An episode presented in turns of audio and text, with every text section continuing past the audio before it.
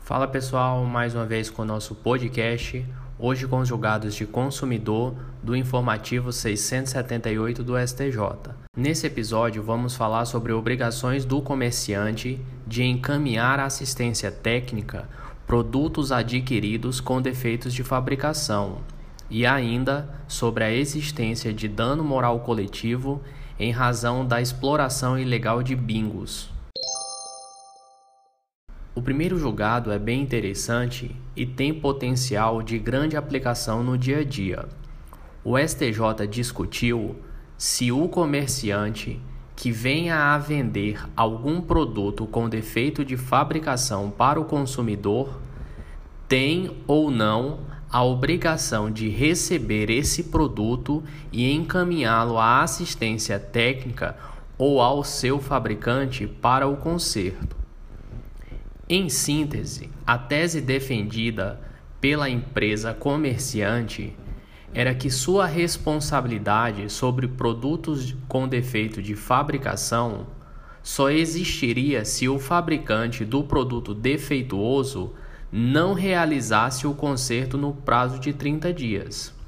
Aqui eu recordo que o artigo 18 do Código de Defesa do Consumidor determina que se o vício do produto não for sanado em 30 dias, o consumidor tem o direito de exigir dos fornecedores, dentre eles o fabricante e o comerciante, a substituição do produto, a restituição do valor pago ou o abatimento proporcional do valor pago.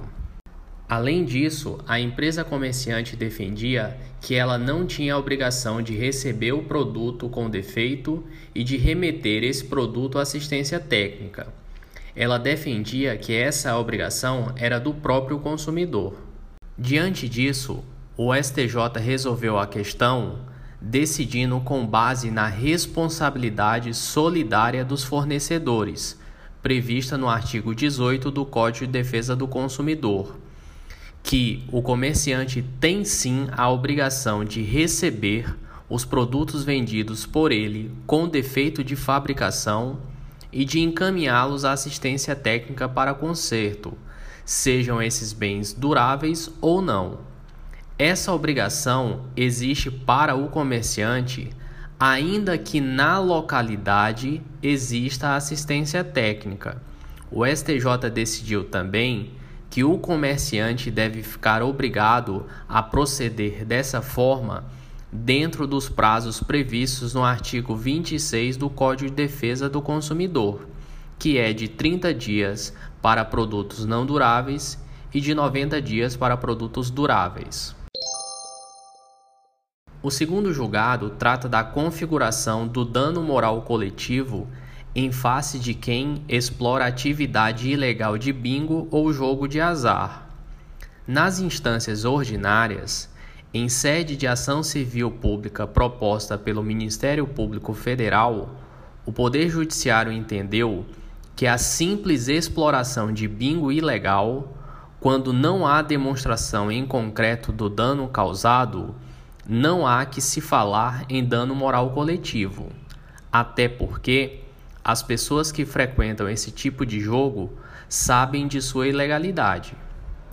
O STJ, contudo, entendeu de forma diferente. Decidiu que a simples exploração de bingo, por se tratar de atividade ilegal, gera dano moral coletivo indenizável. Destacou que, embora já tenha sido permitido, a exploração de jogos de azar como bingo é hoje atividade proibida. Além disso, destacou que o dano moral coletivo não depende da demonstração de dor, de sofrimento ou de abalo psicológico. No caso, ele pode ser extraído do fato de se estar explorando atividade ilegal. É isso aí, pessoal. Até a próxima.